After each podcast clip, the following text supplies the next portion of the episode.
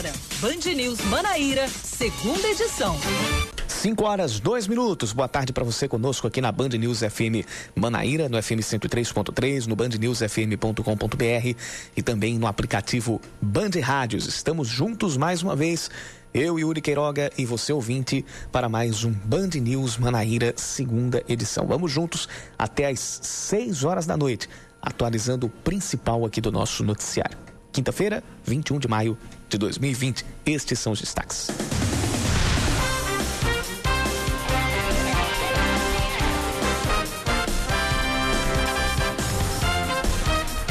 O governador João Azevedo classifica a reunião entre os estados e o presidente Jair Bolsonaro como objetiva.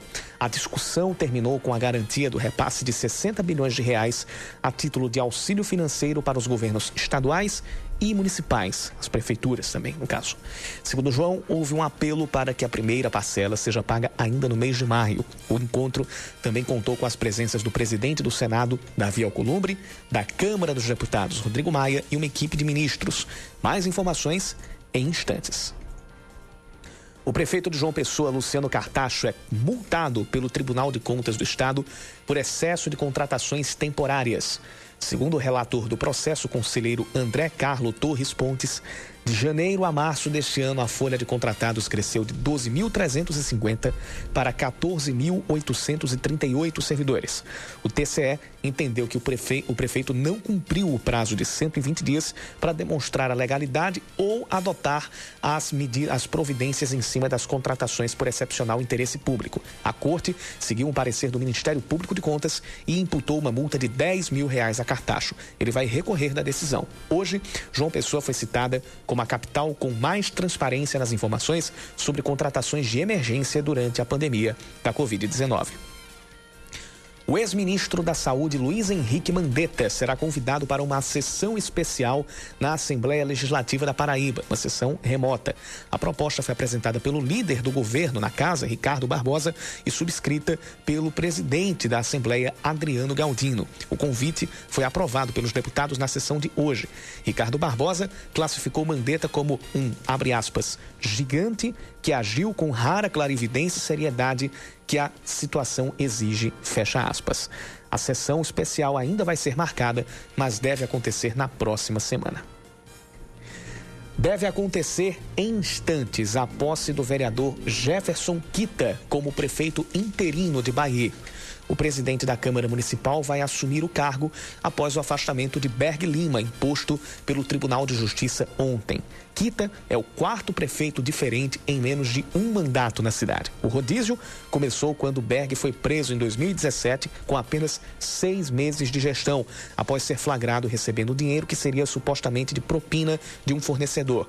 A decisão que o afastou ontem tem a ver com uma denúncia protocolada em dezembro de 2018 pela contratação de funcionários fantasmas para a prefeitura e a prática similar à de rachadinha, de acordo com o Ministério Público. O presidente do Nacional de Patos, Cleodon Bezerra, diz que o clube entrou em colapso financeiro e vai ter dificuldades para retomar as atividades e a disputa do Campeonato Paraibano, caso ele seja, caso ele seja continuado. O Nacional de Patos foi uma das primeiras equipes a anunciar a dispensa do elenco quando o campeonato foi suspenso em virtude da pandemia do coronavírus. Segundo a diretoria do clube, a equipe precisa de repasses públicos que, somados, podem chegar a 500 mil reais, juntando programas da Prefeitura de Patos e do governo do estado. Além do Nacional, o São Paulo Cristal também dispensou o elenco antes do final dos contratos e o Souza também não renovou os contratos com a sua equipe, pelo menos os contratos que valiam até o final de abril, início de maio, para quando estava previsto o final do Campeonato Paraibano em condições normais. Agora são 5 da tarde, 6 minutos, confirmando 5 e 6. Esta é a Band News FM Manaíra. Este é o Band News Manaíra, segunda edição. Você pode participar com a gente mandando sua mensagem para o nosso WhatsApp 991 11 9207 991 11 9207.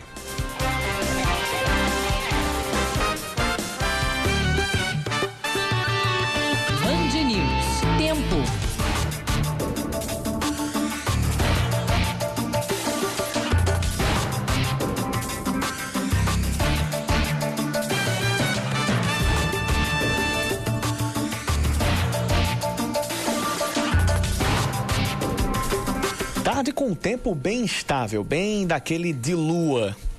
É... Hoje a gente teve chuva forte, inclusive, em alguns pontos aqui da, aqui da capital, no início da tarde. Depois o céu ficou aberto sem uma nuvem. E agora a gente tem algumas nuvens aqui no céu da capital. Bora olhar a previsão para a noite? O que é que a gente pode aguardar para as próximas horas? Tempo ainda instável. Há possibilidade de pancadas de chuva nas próximas horas por aqui. Temperatura no momento é de 27 graus. A máxima hoje foi de 29 e à noite os termômetros devem baixar até os 25, 24 graus, melhor dizendo.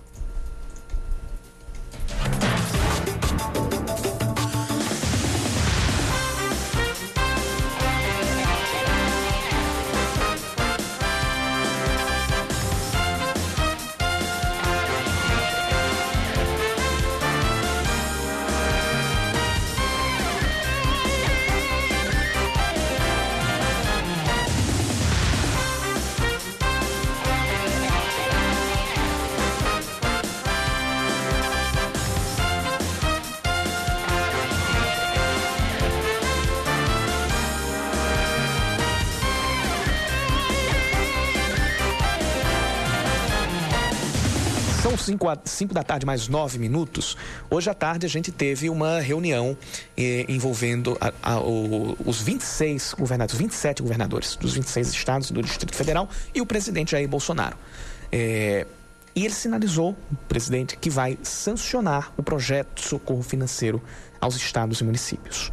Bolsonaro pediu consenso em torno da manutenção dos vetos que pretende fazer. Um dos trechos que o presidente já disse que vai vetar é o que permite o reajuste a servidores no período da pandemia. O programa prevê um repasse de 60 bilhões de reais que devem ajudar os gestores a amenizar os efeitos da crise causada pelo coronavírus. De acordo com o governador João Azevedo, os gestores pediram para que a primeira parte do dinheiro fosse paga ainda neste mês. Nessa reunião, o presidente se comprometeu em liberar todo o restante do projeto de acordo com o que foi aprovado no Congresso Nacional. Houve um apelo, foi determinado que três governadores apenas falariam, em nome de todos os 27 governadores, para que essa primeira parcela do auxílio pudesse ser liberada já dentro do mês de maio. Isso faria uma diferença significativa para as finanças dos estados e municípios do nosso país.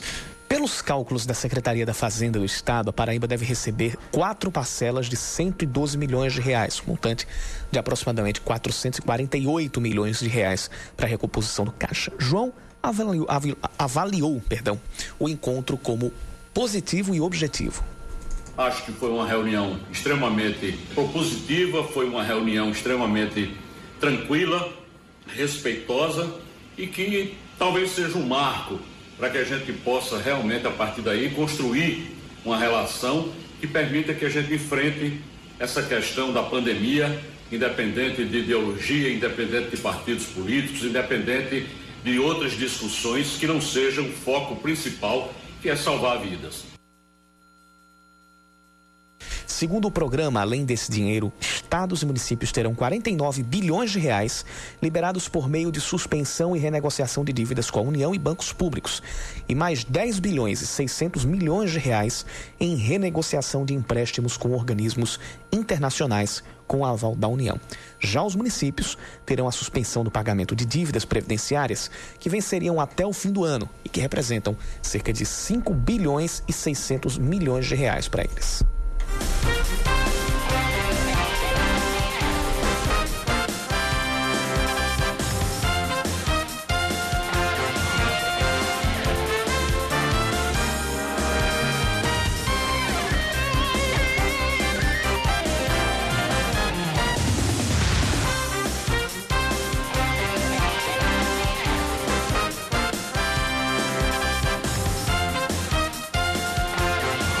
São 5 da tarde e 12 minutos. A gente estava acompanhando, que estava esperando a sessão é, de posse do vereador Jefferson Quita como prefeito interino lá de Bahia. Essa sessão foi curta, e acabou há poucos instantes. Então agora, oficialmente, Jefferson Quita é prefeito interino da cidade de Bahia. A mudança, mais uma, no comando da, do Poder Executivo lá da, da, da, cidade aqui na região metropolitana de João Pessoa acontece depois do afastamento de Berg Lima por decisão do Tribunal de Justiça do Estado. Ontem, por 12 votos a 1, a Corte decidiu aceitar a denúncia do Ministério Público e afastar o prefeito Berg Lima por uma denúncia de contratação de servidores fantasmas. Então, a partir disso, o o Berg Lima, mais uma vez, é afastado do cargo. A primeira vez que, que isso aconteceu foi em julho de 2017, quando ele foi preso, inclusive, numa operação do GAECO, do Ministério Público, da Polícia Civil. Ele foi preso depois de ser flagrado num vídeo recebendo o que seria dinheiro de propina de um fornecedor. Ele ficou fora do cargo até dezembro de 2018, quando terminou sendo reconduzido. Nesse meio tempo, o, vice, o então vice-prefeito Luiz Antônio também perdeu o cargo. A, a, prefeitura chegou a ser administrada pelo então presidente da Câmara de Vereadores, o Noquinha, até que o Berg Lima fosse reconduzido ao cargo de prefeito, onde ficou até ontem, quando aconteceu essa decisão do Tribunal de Justiça do Estado. E agora a cidade de Bahia tem o Jefferson Quita como como prefeito interino. Começou, foi, foi, Berg foi eleito em 2016, assumiu no dia 1 de janeiro de 2017, ficou até o dia 5 de julho de 2017, pouco mais de seis meses. Foi preso e afastado. Veio Luiz Antônio, depois o Luiz Antônio perdeu, uma, perdeu o cargo, entrou o Noquinha, o vereador que era então presidente da Câmara Municipal, então assumiu por ser o próximo da linha sucessória. Voltou o Berg, então aí você já tem a terceira troca. E agora sai o Berg afastado e entra o Kita. A gente tem então a quarta troca e o quarto nome diferente ocupando a prefeitura de Bahia em menos de quatro anos, em menos de um período de mandato constitucional.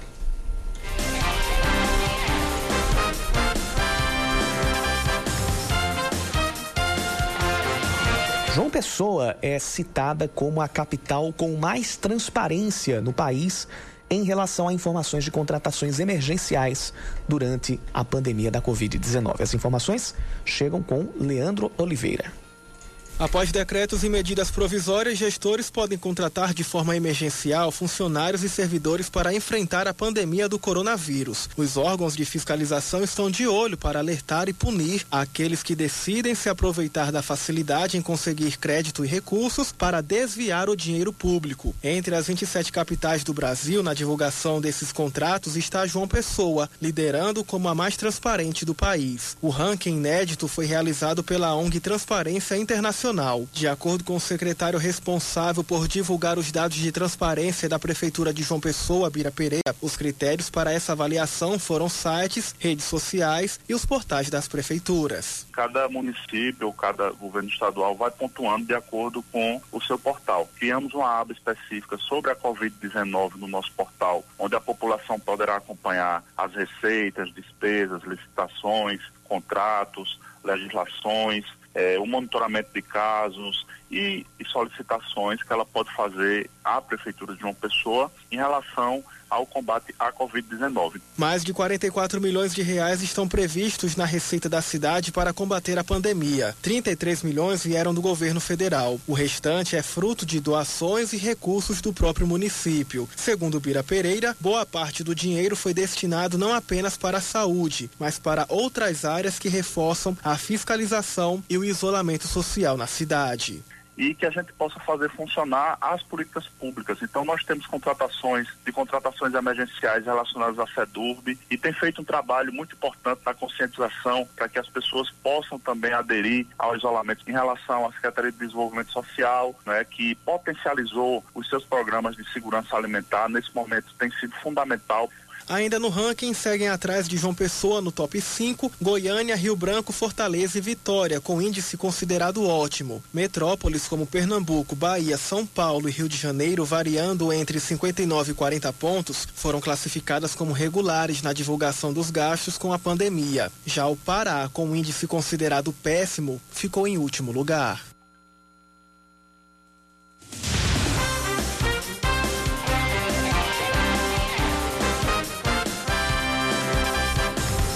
Mas nesse mesmo dia, o Tribunal de Contas do Estado multou em 10 mil reais o prefeito de João Pessoa, Luciano Cartacho, por excesso de contratações temporárias.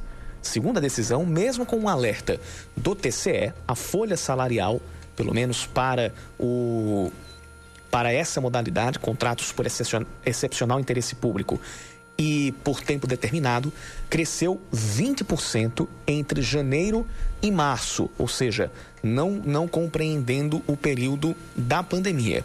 Foram 2.488 contratados, então elevando o índice, o número, na verdade, de 12.350 para 14.838 servidores. O procurador-geral do município, Adelmar Regis, já anunciou que vai recorrer da decisão. De acordo com Adelmar, este aumento ocorre todos os anos porque é de prestadores de serviço da educação que passam pelo período de férias e voltam às aulas. Todos os anos acontece isso, porque os professores é, prestadores de serviço, em janeiro não tem é, férias escolares, então eles são recontratados em fevereiro. Daí existe um aumento de janeiro para fevereiro, justamente desses professores prestadores de serviço da rede pública municipal. Além da multa, o TCE decidiu encaminhar cópias do processo ao Ministério Público para que as providências sejam tomadas. A decisão foi tomada depois da prestação de contas do exercício de 2015. Porém, de acordo com Adelmar Regis, a gestão continua reduzindo a taxa de servidores contratados e tem realizado concursos públicos tendo em vista que o prefeito Luciano Cartacho foi o prefeito que mais realizou concursos públicos na história da cidade de João Pessoa, já tendo nomeado até o dia de hoje mais de 3.680 profissionais devidamente concursados. Vem desde 2017 de redução de ao menos 5% do número de prestadores de serviços por ano. Mas, segundo os técnicos do TCE, a redução dos temporários na capital só começou em 2017. De acordo com a procuradora do Ministério Público, Sheila Barreto Braga, o único movimento para garantir, para diminuir a diferença entre o número de contratados e o de efetivos foi a realização do concurso para o Trauminha de Mangabeira. Agora são 5h20. Você está ouvindo Band News Manaíra, segunda edição.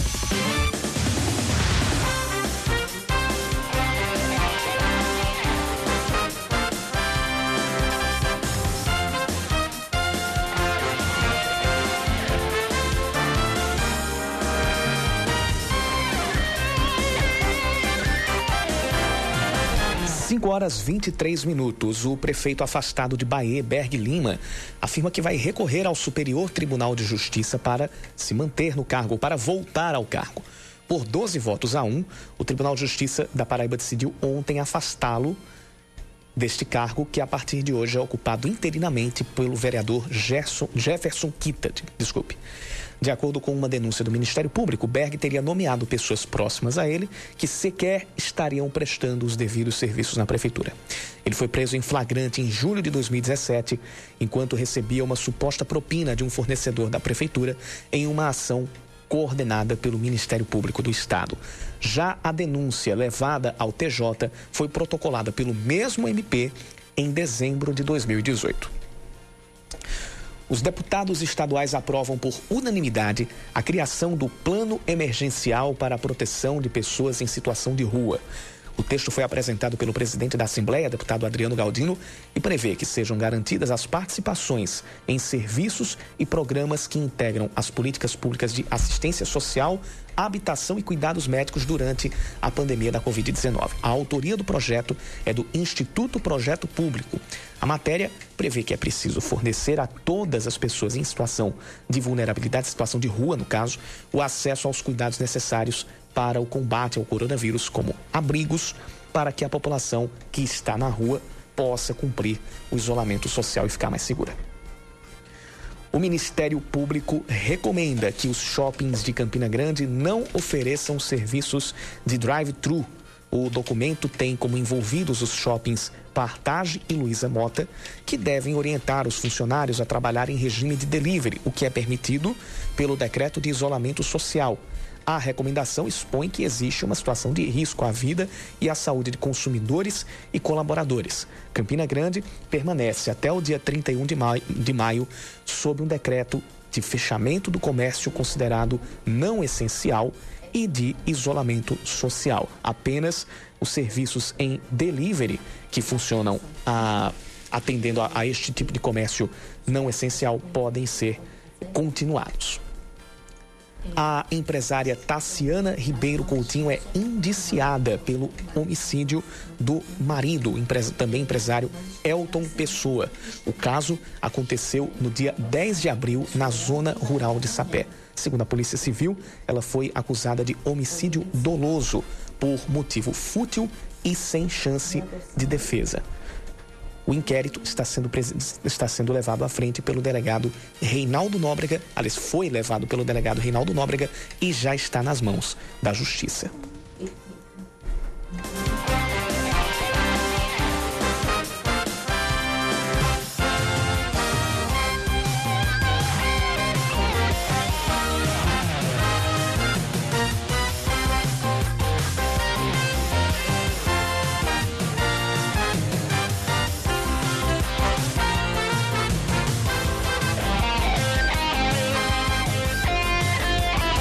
5 horas 26 minutos. A gente continua aqui no Band News Manaíra, segunda edição, nesta quinta-feira. E ontem foi iniciada a Semana Estadual de Adoção.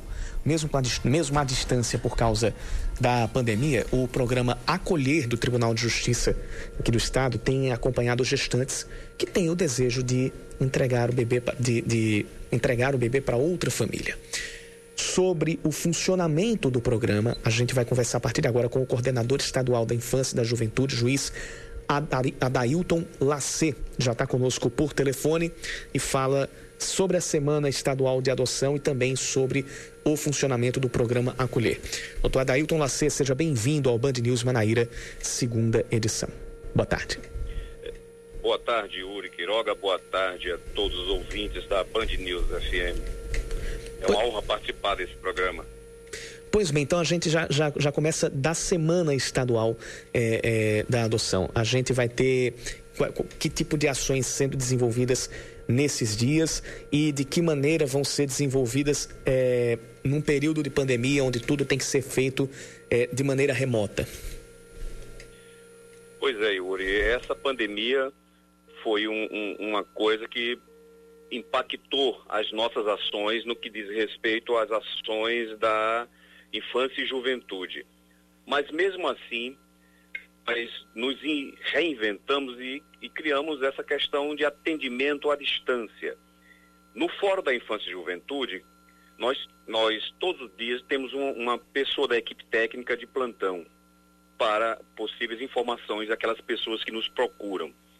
Contudo, como você bem falou, na Semana Estadual da Adoção, que se estende até o dia 25, que 25 é o Dia Nacional da Adoção, o Tribunal de Justiça da Paraíba, desde 2011, vem desenvolvendo esse projeto Acolher, que hoje se transformou num, em um programa que se estende a todo o estado da Paraíba. Em que ele consiste? Consiste exatamente em dar aquele apoio psicossocial àquelas mães, mesmo na gravidez, queiram entregar seu filho para a adoção. Ou no momento do, do parto, logo após o nascimento na maternidade, ela comunica esse desejo, a equipe se desloca até a maternidade, essa criança é acolhida e depois a mãe tem todo um apoio, vai ser ouvida em juízo, vai ratificar essa sua vontade. Por que, que a gente dá muita ênfase a esse programa? Porque que nós temos, nós temos visto por aí algumas mães no momento de desespero, entregar seu filho, é, é, não para adoção, mas abandoná-lo nas sarjetas, muitas jogá-lo na, na lata do lixo, ou entregá-lo à pessoa que não está devidamente habilitada para a maternagem. E essa é a grande importância do projeto, é dar o apoio a essas mães e entregar a essa criança a uma pessoa ou casal previamente habilitado que esteja na fila da adoção. A adoção legal, é bom enfatizar, é sempre o caminho correto, evitar sempre sair pelas, pelas vias marginais, fazer a adoção à brasileira ou mesmo abandonar seu filho. Porque entregar o adoção não é crime. O crime é sim abandoná-lo ou entregá-lo indevidamente. Como é que estão sendo realizados os processos de, de, de, de adoção nesse atendimento à, à, à, distância? Aí não é, não é somente da Semana Estadual de Adoção, é do programa Acolher, os processos que estão sendo tocados ainda durante essa pandemia. A gente aproveita também para para perguntar a respeito da, da, da quantidade, da frequência destes processos durante esse período de pandemia, durante o período de quarentena, que já vai se estendendo, já passa de dois meses. Pois é, Yuri, veja só, o, a Paraíba, e, em todas as suas comarcas hoje já, já lida com o processo judicial eletrônico. Contudo, aqui na comarca de João Pessoa, na capital do estado, nós temos ainda um grande remanescente de processos físicos, processos de papel, que serão posteriormente digitalizados. Mas desde janeiro nós já estamos trabalhando com o PJE, que é o Processo Judicial Eletrônico. Nesses processos, nós estamos trabalhando normalmente. As pessoas são intimadas via eletrônica, eh, juntam algum tipo de documento, petição. A única coisa que está suspensa neste momento são as visitas domiciliares pela equipe técnica multidisciplinar, que é aquela equipe formada por psicólogas, assistente social e pedagoga. Essa equipe normalmente se, de, se desloca até a casa das pessoas, da mãe que pretende entregar, do pretenso casal adotante ou pessoa solteira, para fazer esse estudo da ambiência, né, desse, ter esse contato. Neste momento, este ato judicial está suspenso, porque obedecendo a questão do isolamento social. Mas os demais atos nós estamos trabalhando normalmente. Evidentemente que vamos fazer, já fizemos audiências concentradas de forma remota. Essas audiências elas consistem em, em analisar a situação de todas as crianças e adolescentes que se encontram nas instituições de acolhimento, delas participam a Defensoria Pública, o Ministério Público, as equipes multidisciplinares, tanto do juízo quanto das casas, as coordenações, o CRAS, o CREAS, né, advogados, enfim, todos que estão, que fazem parte desse sistema de garantias, participam dessas audiências remotamente e essas audiências aconteceram assim de uma forma muito positiva. Né? Embora foi a primeira vez que nós realizamos nesta modalidade, mas tudo correu tranquilamente. E estamos essa questão do processo, uhum. que a única coisa, como eu, eu retorno a dizer, nós não estamos fazendo as visitas domiciliares. A respeito da fila, quantas pessoas estão na fila de adoção atualmente? Olha, a fila nacional, você é o que informa o Conselho Nacional de Justiça, nós temos em torno de 46 mil pretendentes para é, 9 mil crianças e adolescentes disponíveis para adoção. Então é um número bem, bem maior, isso já faz muito tempo que, que esse número vem aumentando e, e os números de crianças e adolescentes são bem menores do que os de pretendentes. Quem tem desejo de adotar alguma criança precisa cumprir que tipo de requisitos? Em primeiro lugar, eles têm que ser maior de idade, gozar de boa saúde física, mental, não registrar antecedentes criminais, eh, juntar toda a sua documentação pessoal e as certidões né, de bons antecedentes, dar entrada na vara da infância e juventude num processo chamado processo de habilitação. Lá ele será recebido pela equipe multidisciplinar, passará por uma entrevista, o Ministério Público posteriormente vai ter vista desses autos e se tudo tiver conforme manda a lei, o juiz julga habilitado e essa pessoa passa a ficar na fila de espera para aquela criança ou grupo de irmãos que ele pretenda. Então, só para acrescentar, nós temos hoje a maior preferência é por crianças menores. Então, o, o, o contingente é bem maior nesse, nesse, nessa, nesse perfil. Entretanto, aquelas pessoas que querem criança com mais idade, 10, 11, 12 anos, ou grupo de irmãos, essas pessoas têm mais facilidade em adotar. E aqui na Paraíba, ou pelo menos aqui em João Pessoa, é... Quant, quantas, quant, qual é a demanda de crianças e adolescentes que estão em abrigos? É... Se, houver, se, se, o senhor tiver dados aqui só de João Pessoa, tiver dados é, é, estaduais, qual é a, a, a, demanda que nós temos de crianças em abrigos? Muito bem. Esse, esses dados eles são variados, porque nesse momento que nós estamos conversando, pode alguma criança ou adolescente ser acolhido. Mas criança, que é aquela, a, aquela pessoa de 0 a 11 anos e, e 11 meses, nós não temos nenhuma disponíveis para adoção neste momento nos abrigos. Temos adolescentes, né? poucos, mas temos adolescentes, porque é, é, é, é interessante ressaltar que nem todas as crianças e adolescentes que se encontram nas instituições de acolhimento e nas famílias acolhedoras, elas estão disponíveis para a adoção. Muitas vezes elas são acolhidas porque estão passando por algum tipo de, de, de, de violência ou, ou mesmo um, os pais é, estão com problema de drogadição, alcoolismo, enfim, essas, essas crianças são protegidas, acolhidas, mas não são necessariamente disponíveis para adoção. Elas podem ser, a qualquer momento, reintegradas às suas famílias naturais ou famílias ampliadas. Né? Elas, nesse momento, sofrem algum tipo de, de violação, então elas são acolhidas. Quando elas são destitu... quando os pais são destituídos do poder familiar, aí sim, elas passam a ser disponibilizadas para colocação em família substituta. Certo. Então, para gente, a gente encerrar aqui, é...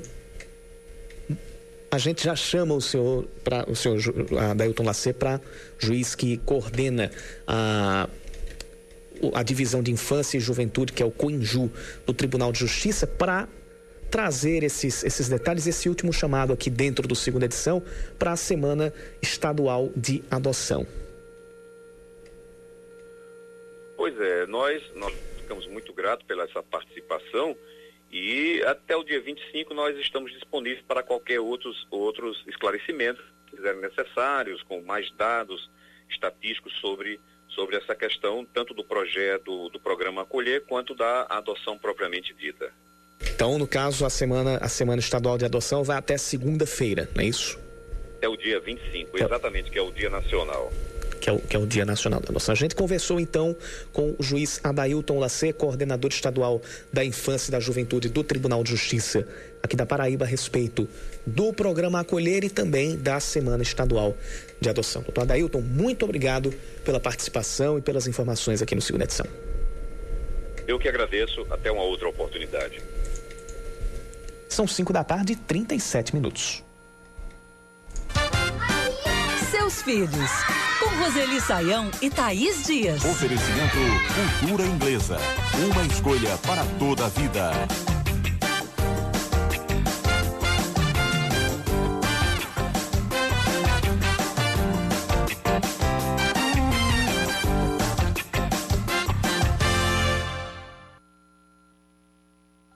Roseli, hoje temos a participação aqui na nossa coluna da nossa ouvinte Catiúcia, que é mãe de uma adolescente. Ela diz que a menina sempre foi uma criança muito desafiadora.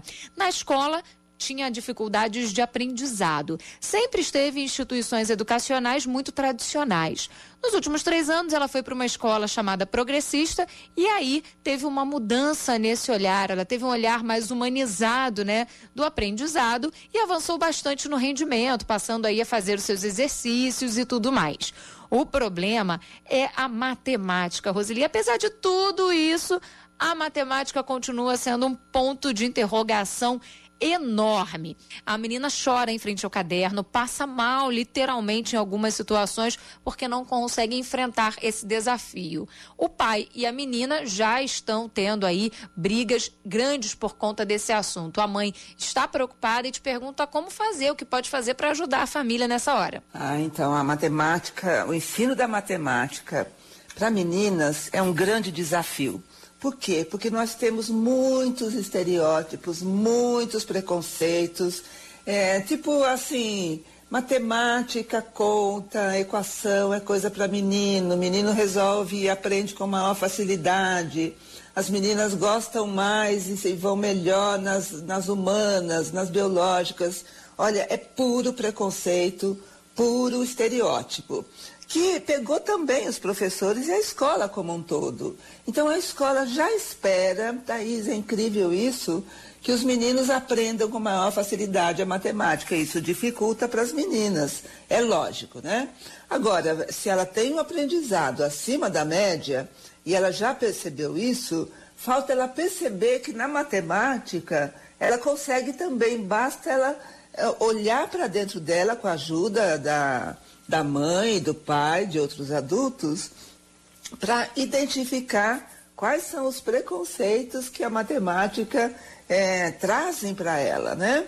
Agora, um, um, detalhe importante: quando os pais brigam com os filhos na, na hora do aprendizado, isso atrapalha muito. Não adianta brigar, né? Porque brigar vai deixar a menina ansiosa, como a própria mãe contou para a gente, e mais resistente ainda a aprender aquela disciplina. Então, talvez procurar na internet algumas videoaulas, e tem muitas de matemática e muito boas, Thaís.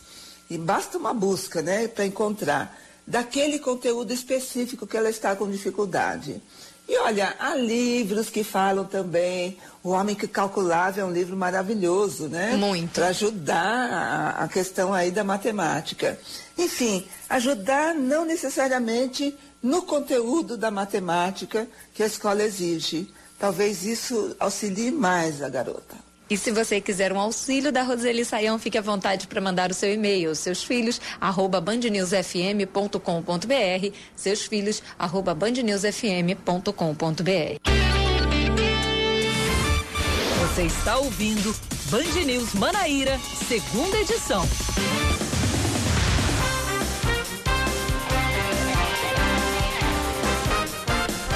5 horas 46 minutos. Uma barreira sanitária é instalada entre os bairros de Intermares e Bessa, no limite das cidades de Cabedelo e João Pessoa. As entradas dos dois bairros estão com equipes que verificam a temperatura e a presença de sintomas gripais nos motoristas e passageiros. A ação não tem a ver com a, a Operação Proteção, já que foi implementada pela Prefeitura de Cabedelo. Hoje, a Prefeitura da capital começou esta operação no bairro das Indústrias.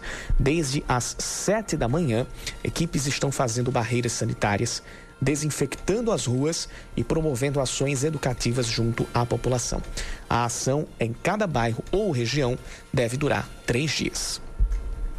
O hospital de campanha montado em Campina Grande deve começar a funcionar a receber pacientes a partir de amanhã. A unidade, erguida ao lado do Hospital Municipal Pedro I, tem capacidade para 42 leitos, todos habilitados pelo Ministério da Saúde.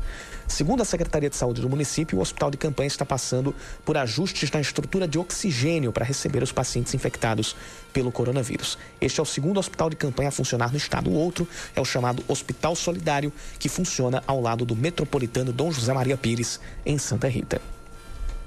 O Hemocentro da Paraíba recebe a primeira amostra de plasma de um paciente recuperado do coronavírus. A coleta foi feita para um trabalho de pesquisa no uso do plasma no tratamento de pacientes em estado grave da Covid-19. E esse trabalho está sendo desenvolvido em parceria com pesquisadores da UFPB. A primeira amostra foi doada pelo analista clínico Bergson Vasconcelos, que também compõe esta equipe.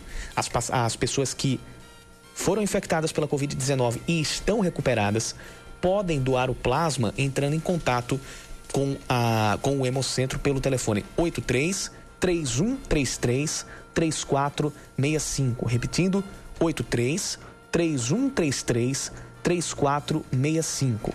De acordo com o último boletim divulgado pelos, pela Secretaria de Saúde, 1.847 dos 5.838 pacientes que pegaram coronavírus estão já recuperados.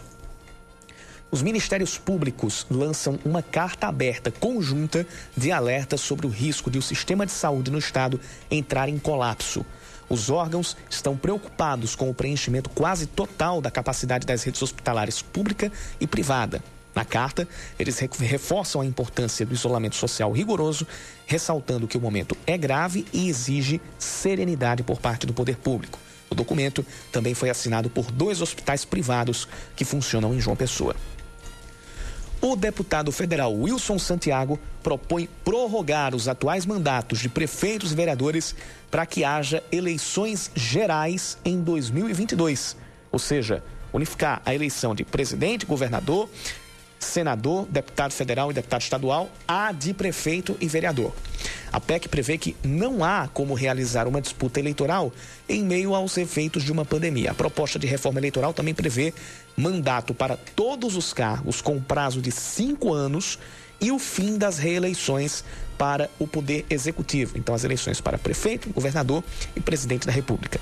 Segundo o texto, serão menos recursos aplicados para realizar as eleições a partir da unificação dos dois pleitos.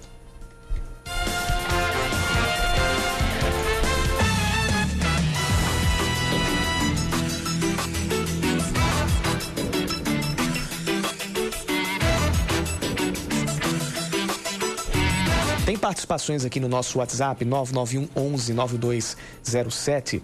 O, o ouvinte professor Giovanni Silva, ele que é, ele que é professor lá na, na, na UFPB, ele nos manda é, um artigo divulgado pelo Bruno Roberto Padovano, que é professor da USP, junto com o próprio Giovanni. Ele que é professor do Departamento de, de Arquitetura e Urbanismo da UFPB. O, é um artigo chamado Pandemia e Urbanismo. Ele nos mandou esse, esse artigo. É, a gente vai, vai, vai dar uma lida nele e daqui a pouco vai, dar uma reper, vai, vai repercutir esse, esse texto. Tá no, no, no, no periódico que é o Jornal da USP, lá de, lá de, de, de São Paulo e tem a participação do professor Giovanni Silva. Giovanni Gessé Alexandre da Silva, aqui da UFPB. Daqui a pouco a gente, a gente fala um pouquinho mais. A gente também tem a participação aqui do, do nosso ouvinte Alex e do Rogério Bezerra, todos eles mandando mensagem para o nosso 991 11 9207. 991 11 9207.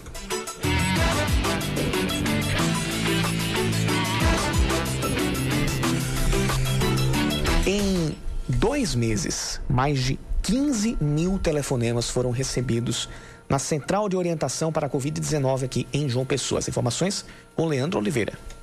Na capital, mais de 15 mil pessoas tiram dúvidas e são atendidas na central telefônica de orientação para a Covid-19. De acordo com o coordenador da unidade, o Felipe Proenço, a ligação deve ser feita por aqueles que têm algum sintoma do coronavírus. Porque com base nisso a gente consegue avaliar quais sintomas que a pessoa apresenta e qual que é a necessidade dela procurar algum outro serviço de saúde. Principalmente para que quem não tenha sintomas ou tenha sintomas leves fique em casa, mas quem tenha sintomas moderados, quem tenha sintomas graves, possa já ser orientado a procurar o serviço de saúde adequado para também não ficar esperando demais em casa quando está apresentando esses, essas manifestações da doença. As maiores queixas são de como a doença se comporta no organismo e sobre os sinais da Covid-19, como febre, tosse, dor de garganta e falta de ar essas pessoas que são importantes da gente avaliar se elas têm mais algum sintoma, como principalmente falta de ar ou dor no peito que são situações em que a gente tem encaminhado as pessoas para o serviço adequado para realizar o atendimento. Então, em caso principalmente de sintomas, a gente tem pedido para as pessoas ligar e é dessa forma que a gente teve mais de 15 mil atendimentos nos últimos dois meses. A orientação para quem não tem nenhum sintoma de gripe é não ligar para que a linha telefônica fique disponível para quem realmente precisa do serviço oferecido pela Secretaria Municipal de Saúde. A central funciona 24 horas e faz o atendimento pré-clínico pelo número 3218-9214. Repetindo, 3218-9214.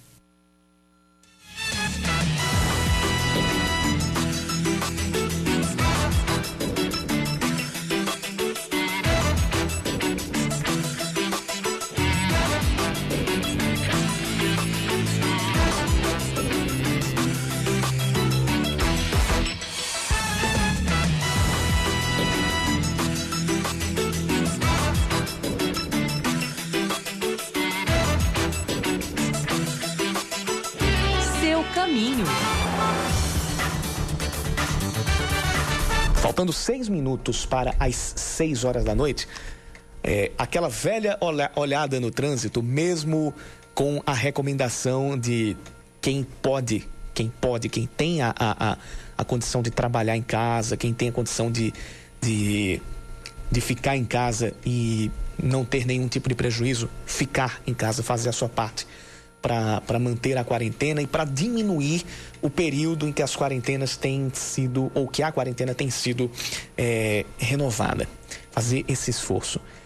É, quem está quem tá trafegando aqui pelos principais corredores da cidade de João Pessoa está encontrando trânsito bem tranquilo pela BR-230 e também pela BR-101. E eu me atenho a 101 porque nos últimos dias a gente teve alguns relatos na, no trecho ali entre o viaduto do aeroporto e o de Várzea Nova, de trânsito carregado, principalmente no sentido João Pessoa Campina Grande ou João Pessoa Natal, como queiram.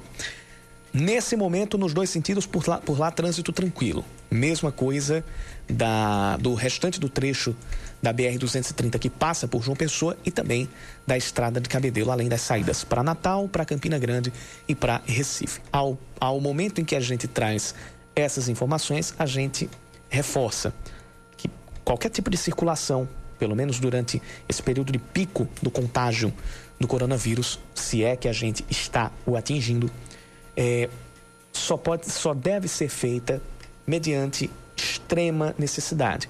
Apenas se for algo além de inadiável e urgente, que não seja possível de, de resolver de maneira remota. Então, a, a, a, somente nessas condições que você precisa se deslocar mesmo. Tudo tranquilo, então, pelas saídas aqui de João Pessoa e também pelas chegadas, é...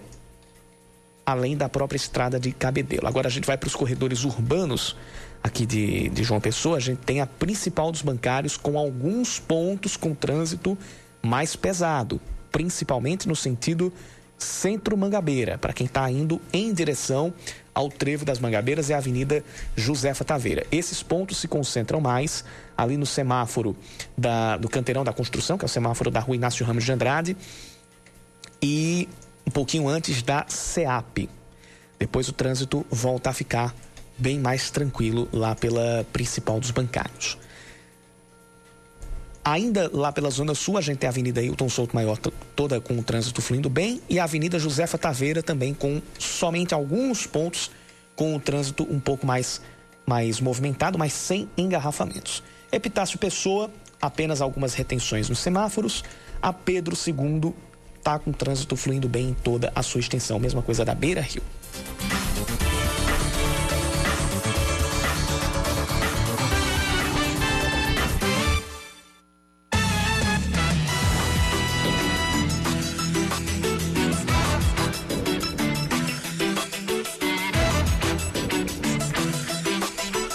Participação aqui chegando no nosso WhatsApp 991 11 9207. Yuri, por favor, questiona esse aumento repentino no valor da gasolina. É, se, ele está denunciando que alguns postos elevaram o valor do litro da gasolina em 20 centavos. Quem está mandando essa mensagem é o Renato de Jesus. Renato, vamos ficar de olho, hein? Vamos começar a, no caso, a gente que está aqui no, no, no, ofício, que está vindo trabalhar presencialmente. Eu, quando, quando tiver voltando para casa, eu já vou dar uma olhadinha como é que tá, como é que tá o preço, não só da gasolina, mas dos outros combustíveis nos postos no caminho daqui para casa, pelo menos o recorte que eu consigo ter, que é o caminho daqui para casa. E aí a gente vai poder é, é, é, fazer esse levantamento. Se o ouvinte, é, por algum motivo, precisou sair de casa, é, no caso, se enquadrando naquele, naquele critério que nós sempre falamos, é, de, de, de, ter que trabalhar, é, ter que ter, ter, estar no serviço essencial, ou então é, precisou resolver algum tipo de coisa fora de casa e tá voltando, tá se deslocando, pode também dar uma olhadinha como é que tá o preço do litro do combustível, o preço do metro cúbico do gás natural veicular, enfim, a gente pode fazer, esse, a gente pode, não, a gente vai fazer esse levantamento. É, o ouvinte Bruno Costa nos lembra que a Petrobras tinha anunciado um aumento na semana passada, isso mesmo. Então, é, é, teve, teve esse aumento ali saindo das, das refinarias. Então, isso já deve ser um repasse para o consumidor. Segundo ele, saiu de R$ 3,39 para R$ 3,59. Então, esse aumento, de fato, de 20 centavos. É, eu, eu, eu, confesso que passou, passei batido desse detalhe, o Bruno. Semana passada, de fato, a Petrobras anunciou um aumento no, no preço dos combustíveis de partida e muito mais do que natural pensar que esse preço, esse aumento já seria repassado para o consumidor. Foi semana passada o aumento e agora a gente já tem eh, os ouvintes notando o aumento nas bombas ah, aqui nos postos. Bruno Costa e também o ouvinte Deixa eu lembrar deixa eu pegar aqui o nome dele, o Renato de Jesus. Muito obrigado pela participação de todos vocês. Professor Giovanni, eu vou ficar devendo aqui a, a, a reflexão a respeito do artigo que, que, que você, junto com o o professor lá da, da, da, USP, da Faculdade de Arquitetura e Urbanismo, lá da USP, o Bruno Roberto Padovano, fizeram e publicaram lá a sua participação nesse periódico do, do, do jornal da USP. Mas a gente agradece demais a sua contribuição também aqui no Band News Manaíra, segunda edição, e vai trazê-la logo que possível. Seis em ponto, Reinaldo Azevedo tá vindo aí, o É da Coisa também, e o Band News Manaíra, segunda edição, volta amanhã às 5 da tarde. Continue conosco, a Band News FM Manaíra. Em um segundo, tudo pode mudar. Você ouviu Band News Manaíra, segunda edição.